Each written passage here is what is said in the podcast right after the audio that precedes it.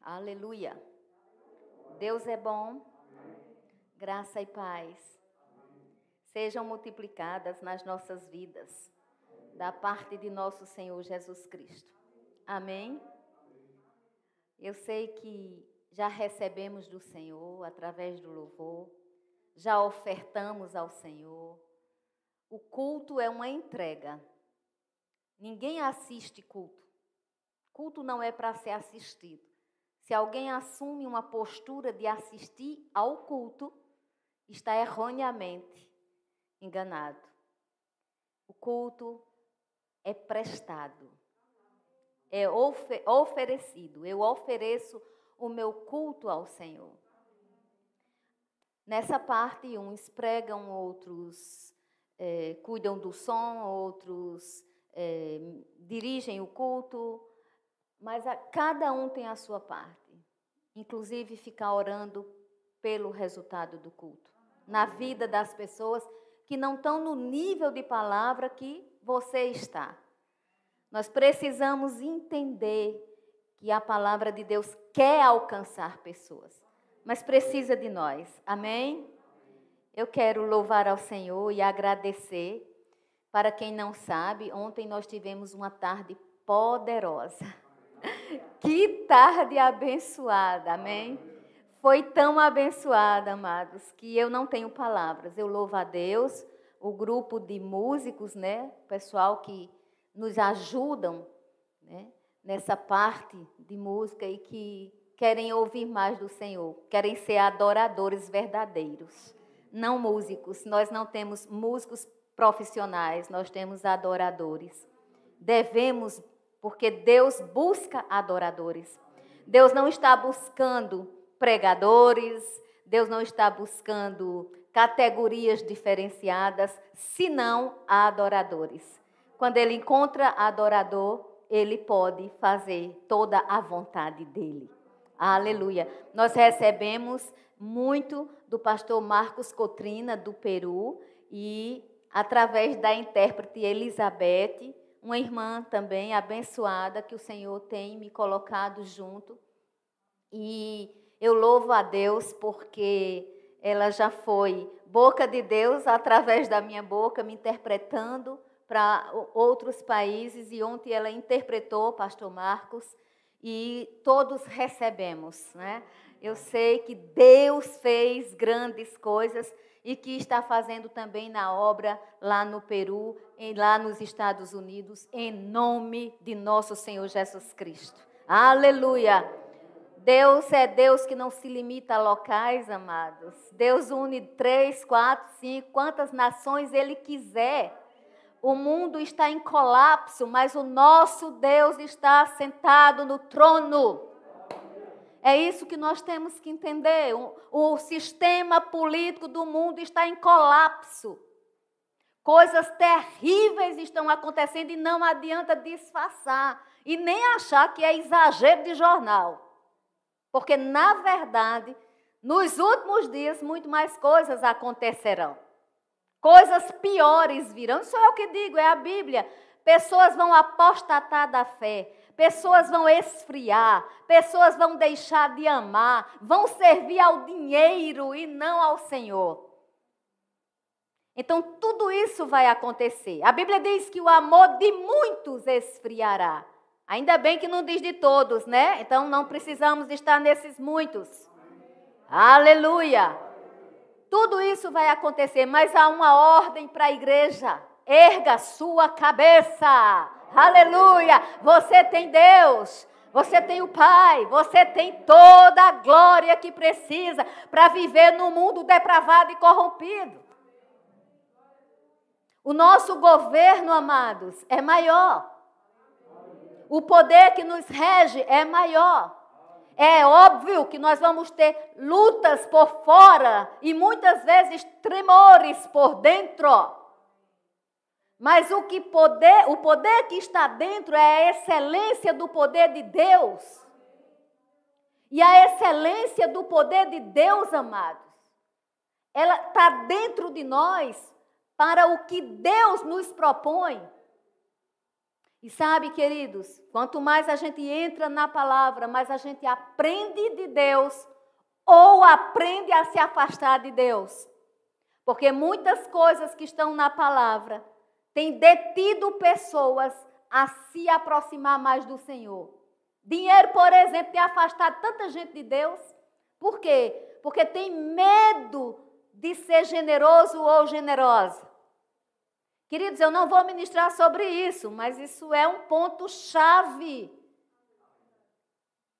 Sabe? Nós precisamos reinar em vida através de Jesus. E se Ele não nos der saúde para trabalhar, nem proposta de emprego chegará. Porque quem quer pessoas sofrendo, doentes, o seu dinheiro não é seu, o meu dinheiro não é meu. Aleluia! Não vou ministrar sobre dízimos e oferta, mas eu sou defensora da causa, sim. E o que eu tenho, eu digo, está aqui, Senhor. É para abençoar quem? Quando? Onde? Que lugar?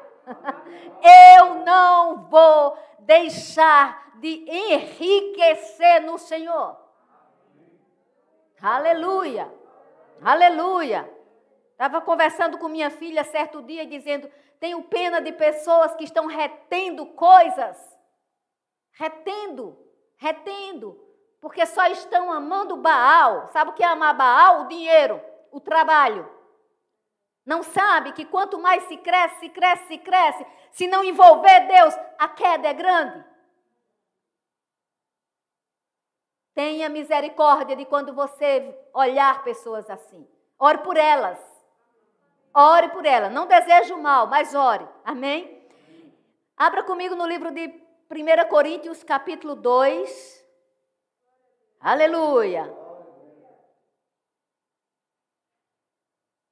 Obrigada, Senhor. Deus das nações. Pede-me e eu te darei as nações por herança, assim disse o Senhor. 1 Coríntios, capítulo 2, eu vou ler 11 e 12 mas eu quero apenas mostrar algo para vocês. Apenas mostrar algo. No capítulo 2 de 1 Coríntios, no versículo 11, no versículo 12 está escrito: Porque qual dos homens sabe as coisas do homem, senão o seu próprio espírito que nele está? Assim também as coisas de Deus, ninguém as conhece, senão o Espírito de Deus. Ora, nós não temos recebido o Espírito do mundo, e sim o Espírito que vem de Deus, para que conheçamos o que por Deus nos foi dado gratuitamente. Aleluia! Porque tudo nos é dado gratu gratuitamente: saúde, salvação, trabalho, libertação. Nós somos generosos. Agora, o que eu quero chamar a atenção aqui, nesses dois versículos, é que dois versículos falam de três tipos de espíritos. Aqui está falando do espírito humano, aqui está falando do espírito do mundo e aqui está falando do Espírito Santo. Qual dos homens sabe as coisas do homem senão seu próprio espírito que nele está? Olha a pergunta.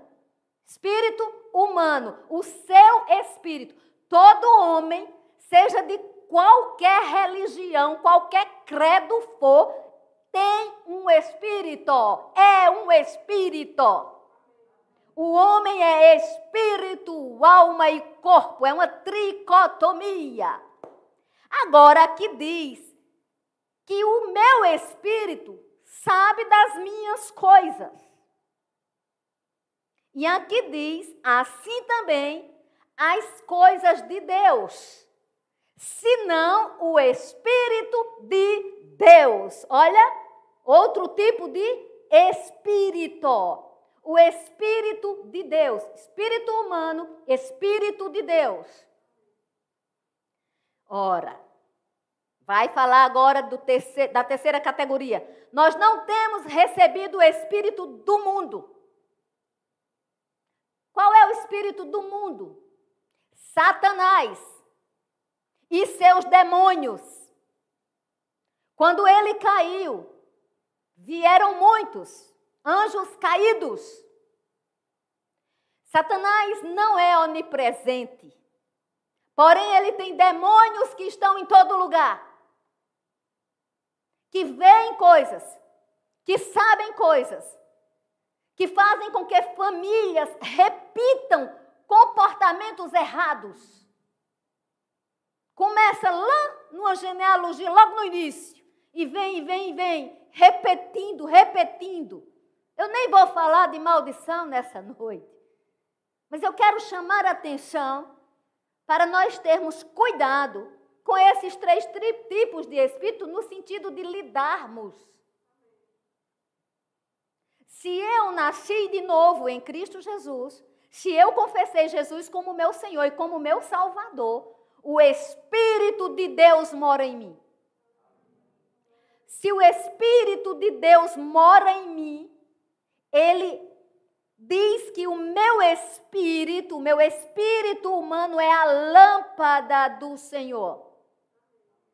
A voz da minha consciência é o meu espírito.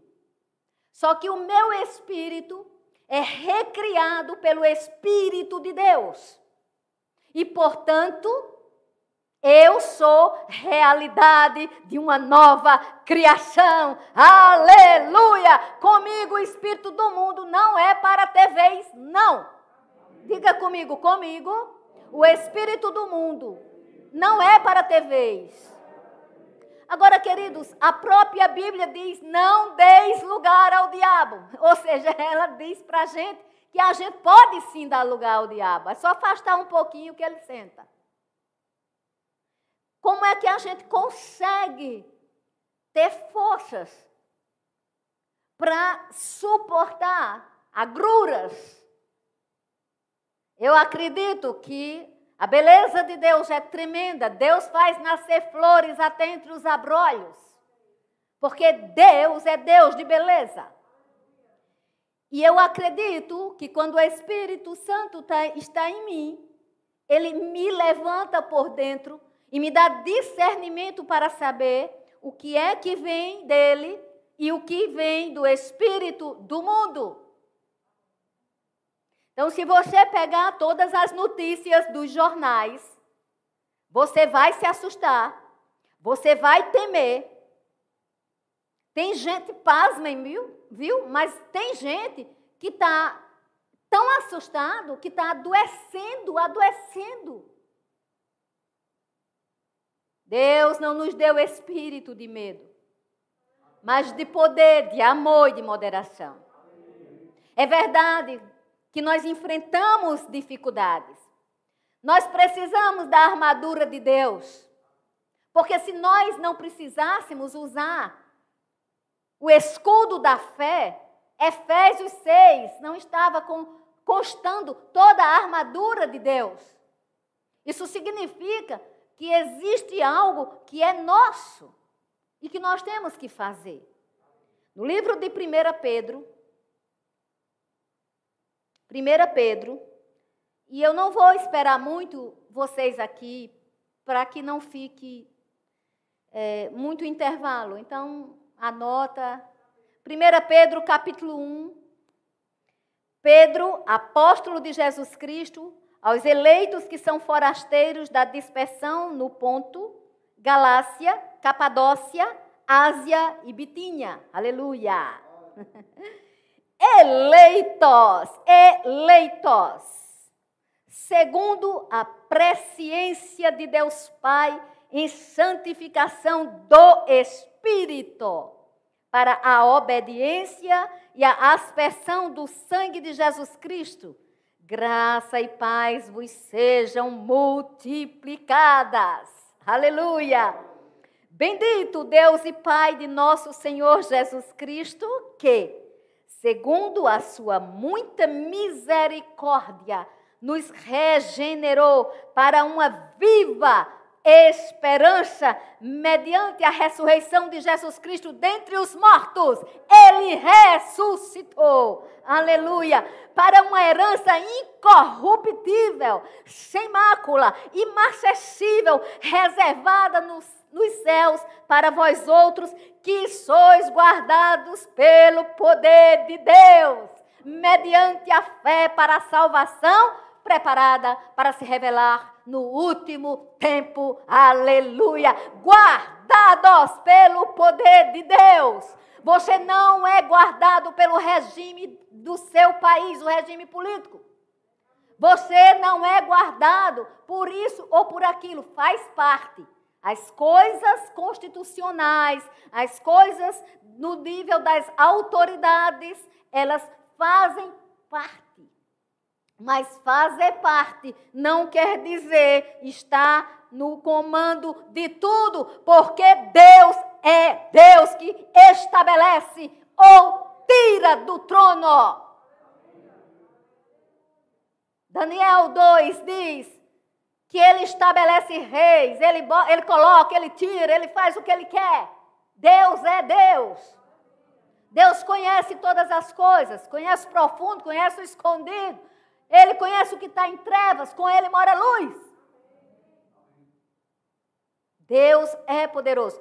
Mas o que me chama a atenção aqui, e que eu quero falar para vocês, é que. Eu não sei se, se você, mas eu, de vez em quando, a mente humana da gente, ela quer nos parar. Ela quer nos deter. Ela quer dizer para a gente assim: olha, isso não. Isso que você está pensando, isso que você está imaginando, é, é alto demais para você. Isso que você está pensando não vai acontecer como você está pensando. Eu não sei você, mas eu sei porque sei que esses pensamentos vêm para qualquer pessoa. Eu não, quando eu digo não sei você, eu digo não sei você especificamente. Mas no geral, eu sei que você também passa por isso. E muitas vezes nós nos acomodamos e dizemos assim: se for a vontade de Deus.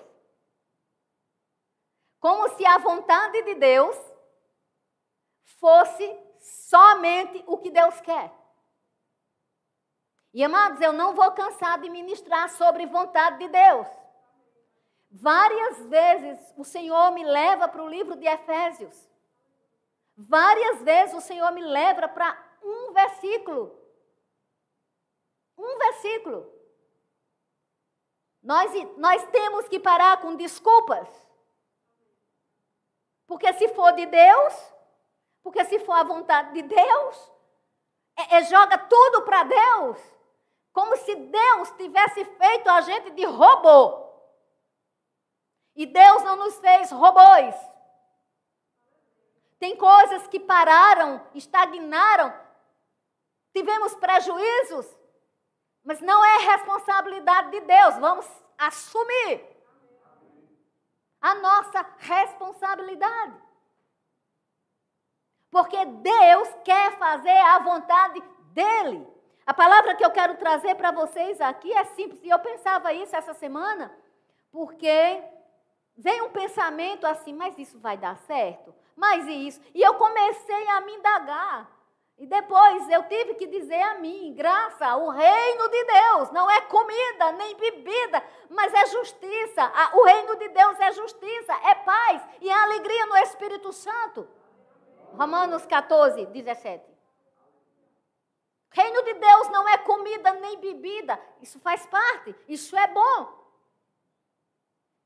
Nós, nós usamos comida, nós usamos bebida, nós tomamos água, não sou contra você tomar seu vinho, não estou aqui para condenar ninguém. O que eu quero apenas dizer é que o reino de Deus não é comida nem bebida. Eu não sou contra nada. É você que tem que saber o que deve fazer em Cristo. Nós somos livres. Amém? Veja bem, existe algo muito sério. Se o reino de Deus não é comida nem bebida, é o quê? É justiça. Somos justificados em Cristo Jesus, por isso passamos a ser realidade de uma nova, realidade de uma nova criação. É paz. Seja a paz de Cristo, árbitro, juiz. Seja a paz de Cristo que mande no seu coração. Avise a seu rosto que a paz está dentro de você, porque muitas vezes a gente olha para as pessoas e vê que não há paz. Nós temos que avisar, muitas vezes, ao nosso rosto que a paz está dentro de nós. Aleluia, recebe. Mas o reino de Deus é alegria.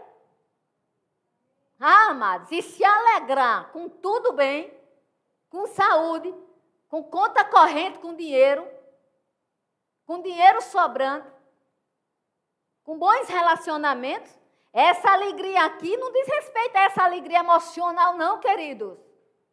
Essa alegria aqui diz respeito ao fruto do Espírito que está dentro de nós. É muitas vezes a gente chorar, chorar, não tem problema de chorar. Não tem problema.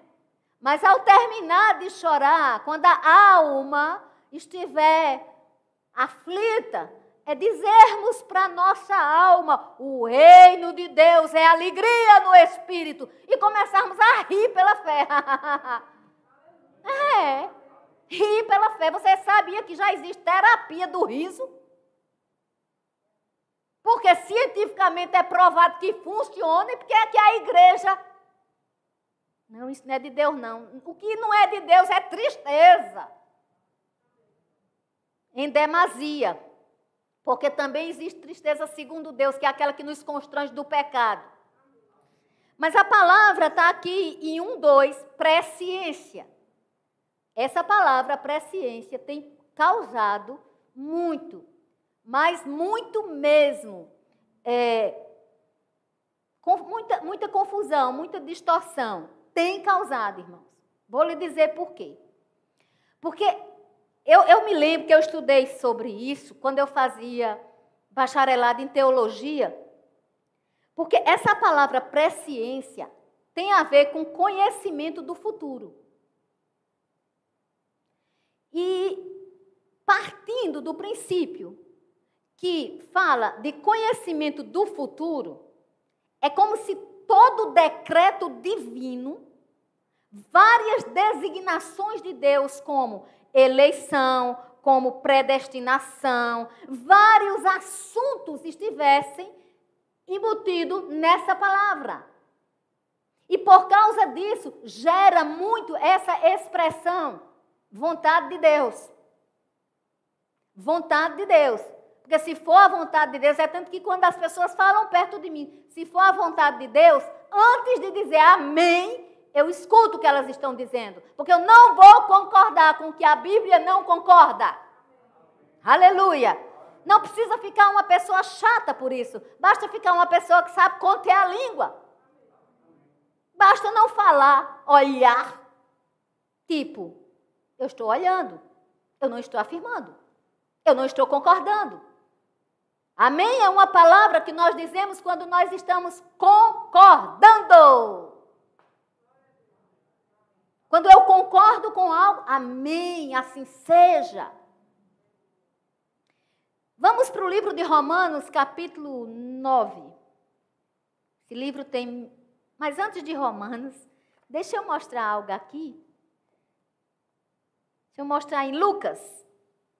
Vou mostrar um versículo de Lucas Aleluia. Ah, Lucas 13. Estão recebendo? Olha, Lucas 13, quem está falando é Jesus Cristo. Jerusalém, Jerusalém, que matas os profetas e apedrejas os que te foram enviados.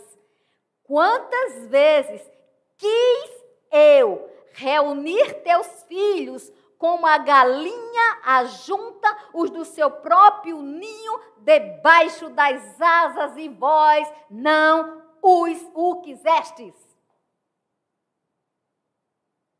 Espera aí. E a presciência de Deus? Quem está falando é Jesus. Jesus está dizendo: Jerusalém, Quantas vezes eu quis? Se nós trouxermos isso para um diálogo contemporâneo, Jerusalém, eu quis, você que não quis. É assim ou não é, amados?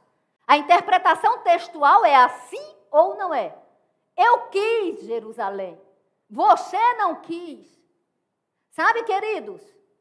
E uma catástrofe aconteceu em Jerusalém. Anos depois, muitos anos depois. É que o povo está se juntando. Eu não vou entrar nessa história, ela tem tudo a ver com link escatológico.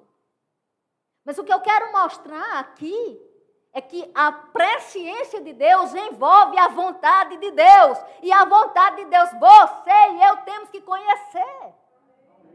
Não podemos deixar de querer conhecer a vontade de Deus. Aqui tem dois casais que estão noivos, tem casal de namorado, tem casal recém-casado, assim, faz pouco tempo de casamento. Aqui tem casal com bastante tempo de casamento. E deixa eu lembrar algo para vocês.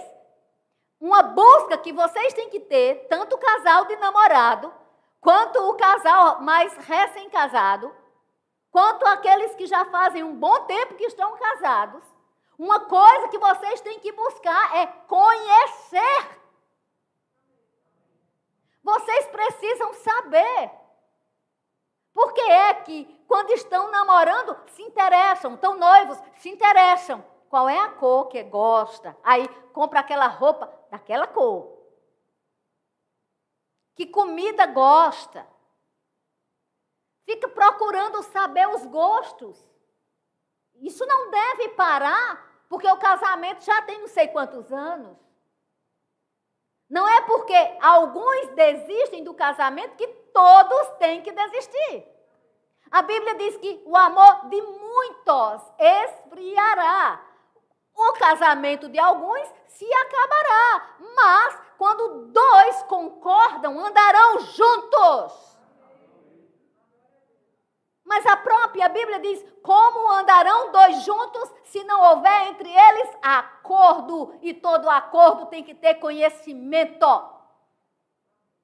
Chega para um advogado. Chega eu para você, filho. Olhe, esse processo aqui é simples. Como? Eu não sou advogada. Eu posso passar um processo de cinco folhas, dez folhas para um advogado e dizer: é simples? Porque eu acho que é simples. Queridos, não é simples conhecer as pessoas. Não é simples nos conhecermos. Aí a gente, às vezes, tem a petulância de achar que porque conhece um versículo, dois versículos, ou algumas historinhas bíblicas, conhecemos Deus. Deus nós conhecemos pela palavra e pela intimidade. Sem intimidade. Ninguém conhece ninguém.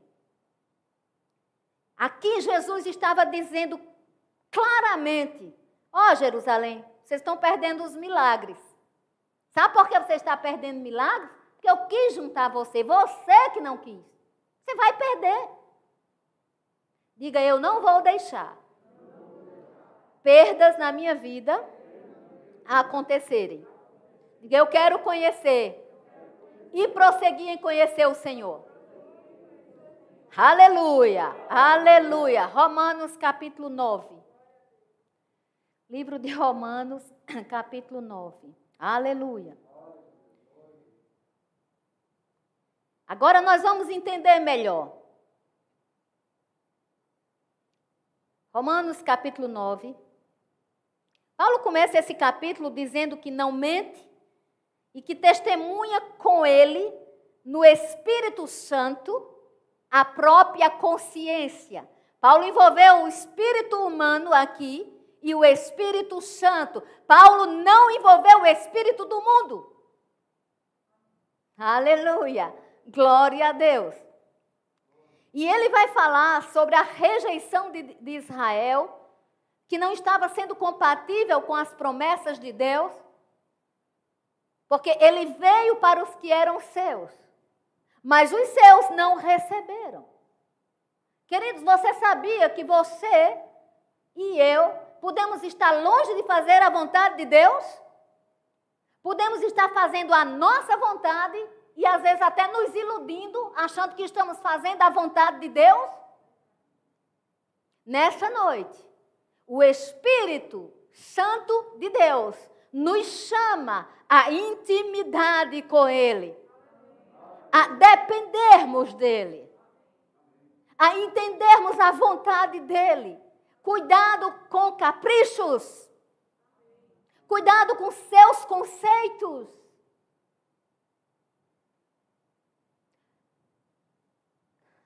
Aleluia! Glória a Deus! Aleluia! Mas isso não é porque faltou palavras.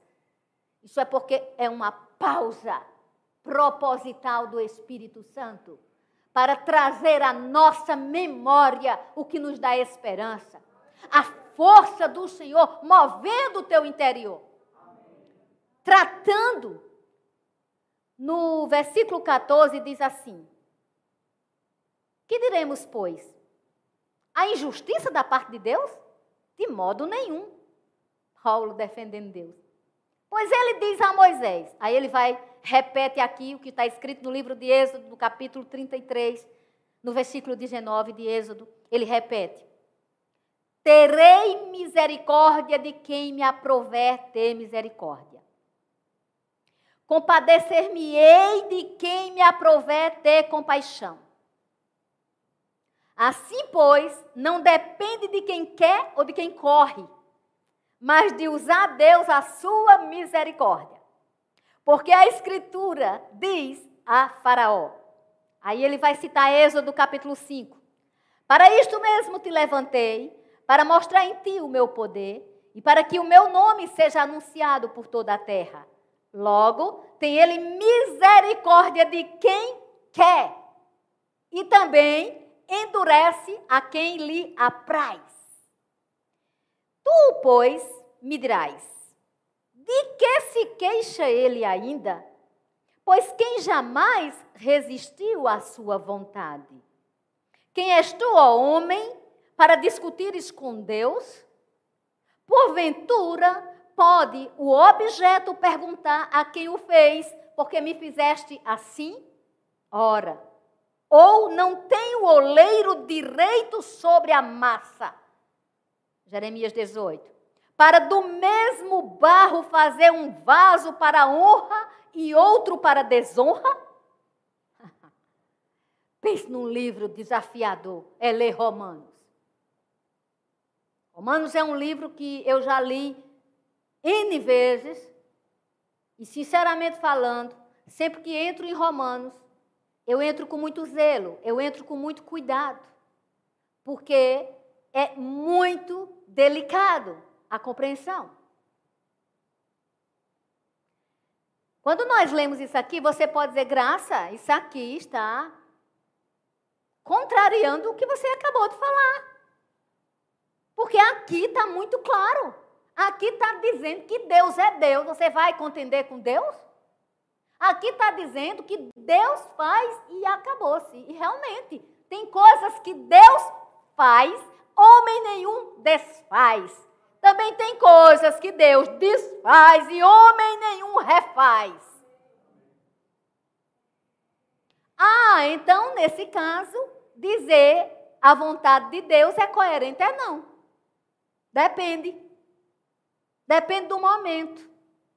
E quando eu estudava é, teologia e que me aprofundava mais nesses assuntos mais delicados, eu lembro que era nos mostrado os dois tipos de vontade de Deus. Existe um pregador que ele fala bem sobre isso, que é o pastor J.B. Carvalho, da comunidade das nações. Ele fala na vontade de Deus de comando e na vontade de Deus permissiva. Existem duas palavras gregas para vontade. Existe a palavra telema e existe a palavra bolema. O problema é que são, é uma sinonímia para nós, vontade. Mas quando a gente estuda, a gente vai entender a diferença. Parece um pouco nosso Nordeste. Eu vou falar do Nordeste porque eu não vivo noutra região. Mas se a gente falar manga, e tiver alguém aqui que gostar muito de manga, vai lembrar de manga fruta. Eu. Se tiver alguém aqui que acha bonito o candeeiro ou que viu um hoje, vai pensar na manga do candeeiro. Pode pensar em manga de, de blusa, de camisa. Mas nem sempre que a palavra manga for falada vai ser a mesma coisa, é sinonímia. São sinônimos. Não é nem um sinonímia, não. É, são palavras homônimas, não é isso? Então nós temos que entender. Se não for o português aí, eu peço desculpas. Mas são palavras que elas são similares na escrita e diferem no significado. Na Bíblia, nós temos aqui essa palavra. A vontade de Deus, amados, aqui, em outros versículos, vai ser expressa na forma bolema. É aquela forma onde Deus faz o que Ele quer fazer e ponto final. Onde a vontade de Deus tem que ser feita, tem que prevalecer. Existem coisas assim. Eu podia citar N exemplos na Bíblia, mas um tempo não dá, não. Só são 50 minutos, 50 e pouco. A pergunta que eu vou deixar nessa noite é: você quer fazer a sua vontade ou você quer fazer a vontade de Deus? Você tem que acordar com essa pergunta. Você tem que se deitar com essa pergunta. Se você não tiver essa pergunta em mente, você vai desviar o propósito de Deus da sua vida. E amados, é terrível o desvio. Porque se for a vontade bolema, ele vai te tirar nem que seja de dentro de um peixe. Porque a vontade de Deus é a vontade de Deus. Tem vontade de Deus que tem que ser respeitada em todos os pontos da minha vida. Senhor, é a oração de consagração que a gente faz, é a oração que Jesus fez no Getsemane. Pai, passa de mim esse cálice se puder, mas se não puder, eis-me aqui.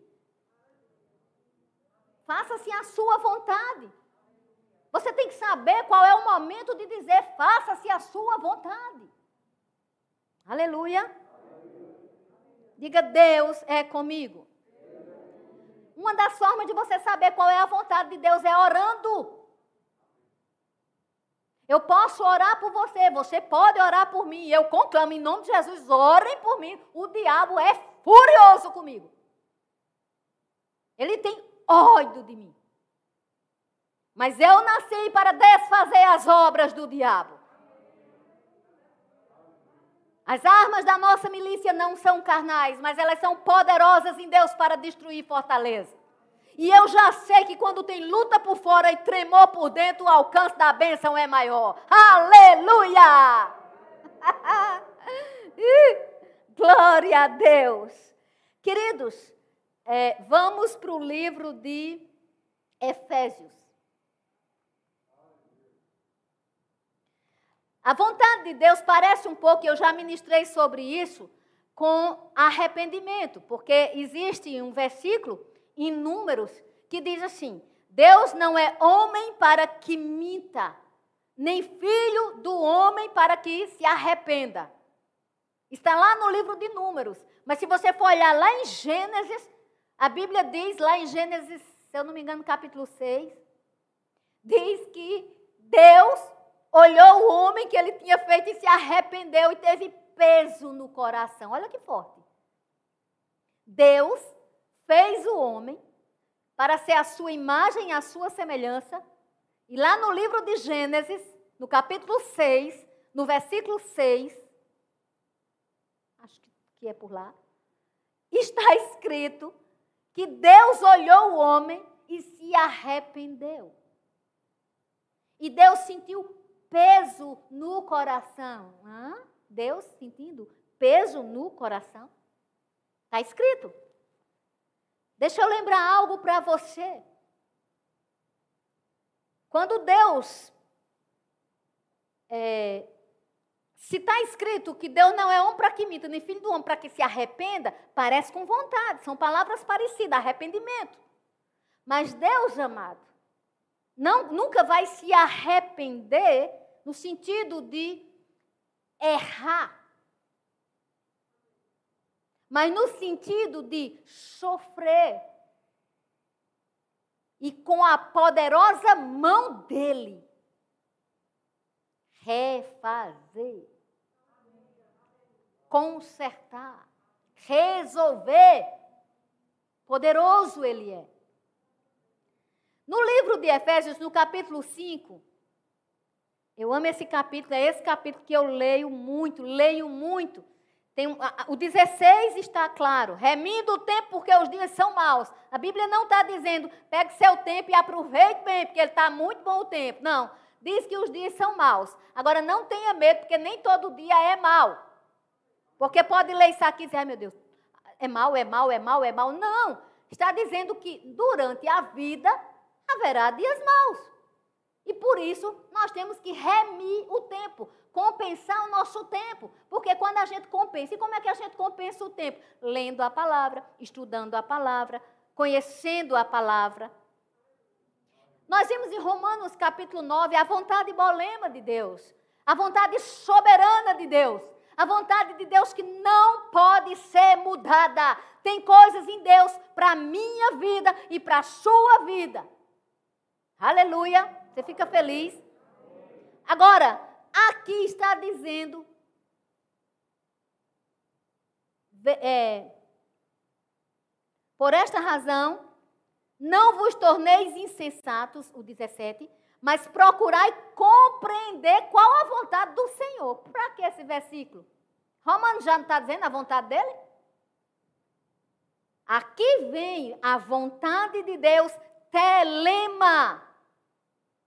A vontade de Deus, que só vai ser feita na sua vida se você deixar. Aleluia. Glória a Deus pelas pessoas que estudaram o grego, o hebraico, o aramaico. Eu não conheço, mas eu me disponho a estudar quem estuda. Num trabalho científico é o APUD. Entende, gente? Eu leio, procuro, aprendi isso. E graças a Deus eu gosto de passar isso para as pessoas. A vontade telema de Deus, olha para mim. A vontade telema de Deus é o que Ele quer fazer na sua vida. É o sonho dele para você. Mas Ele precisa do seu coração. Ele não fará. E você pode usar, não, mas e Jonas? Não era a vontade de Deus?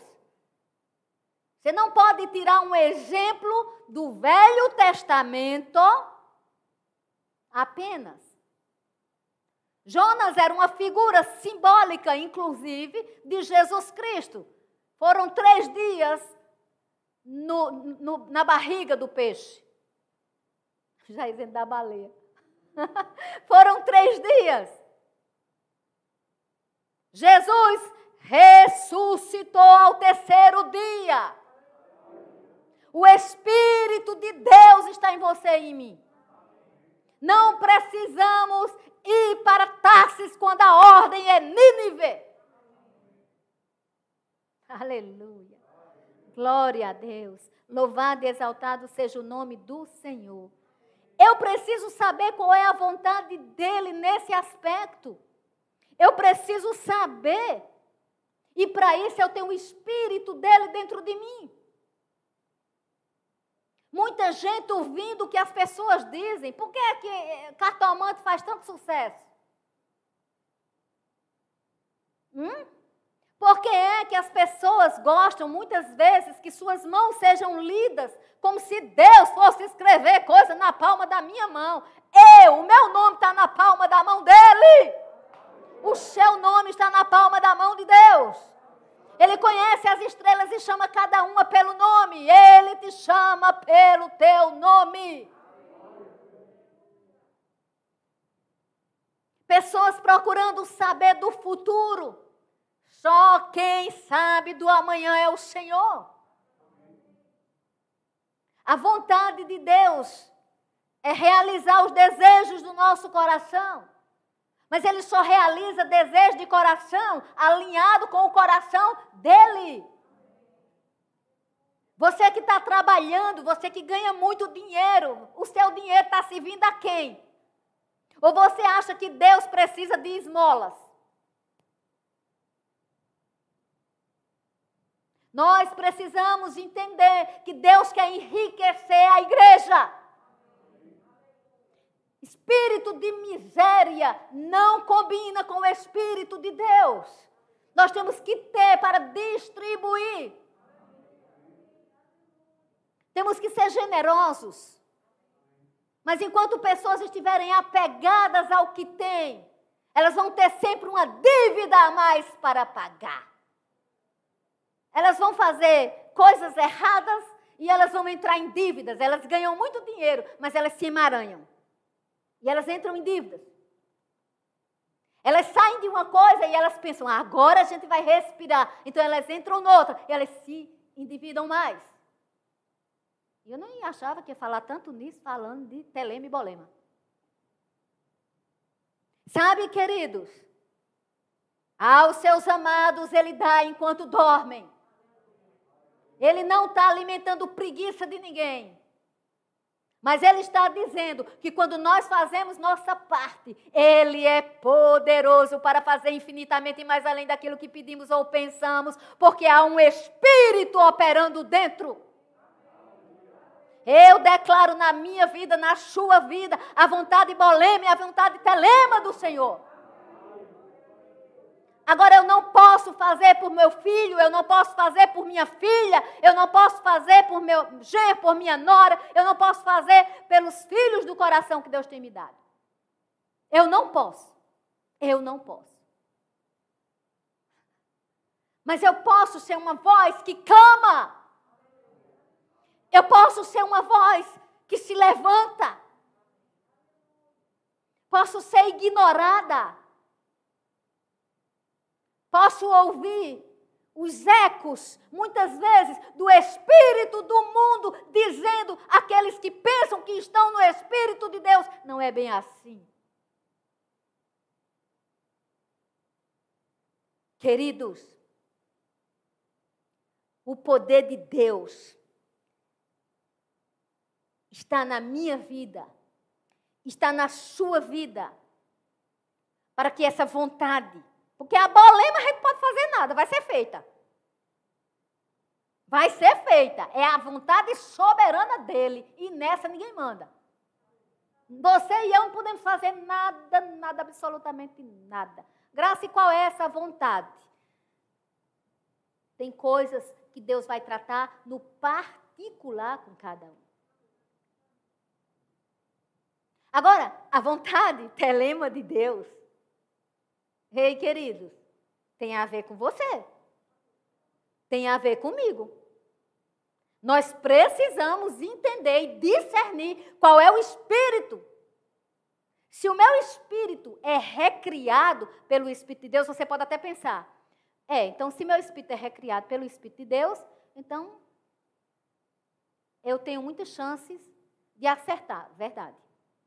Porém, Romanos 12, 2 diz: não vos conformeis com este século, mas transformai-vos pela renovação da vossa mente, para que experimenteis qual seja a boa, a agradável e a perfeita vontade de Deus. Essa é a vontade telema.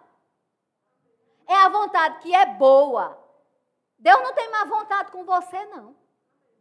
Deus não tem mal, o mal para nós, não. Toda boa dádiva, todo dom perfeito vem do alto, do Pai das luzes, que não tem mudança nem sombra de variação. Agora nós precisamos discernir. O nosso espírito humano tem que estar tá tão renovado, nossa alma tem que estar tá tão renovada. Aliás, o espírito humano é recriado pelo Espírito de Deus. Nossa alma tem que estar tá tão renovada pela palavra. que a gente escute a voz do Espírito Santo. E essa voz diz à nossa alma: sossega a alma, volta a alma ao teu sossego, porque Deus está fazendo grandes coisas. Aleluia. Abençoada semana em nome de Jesus.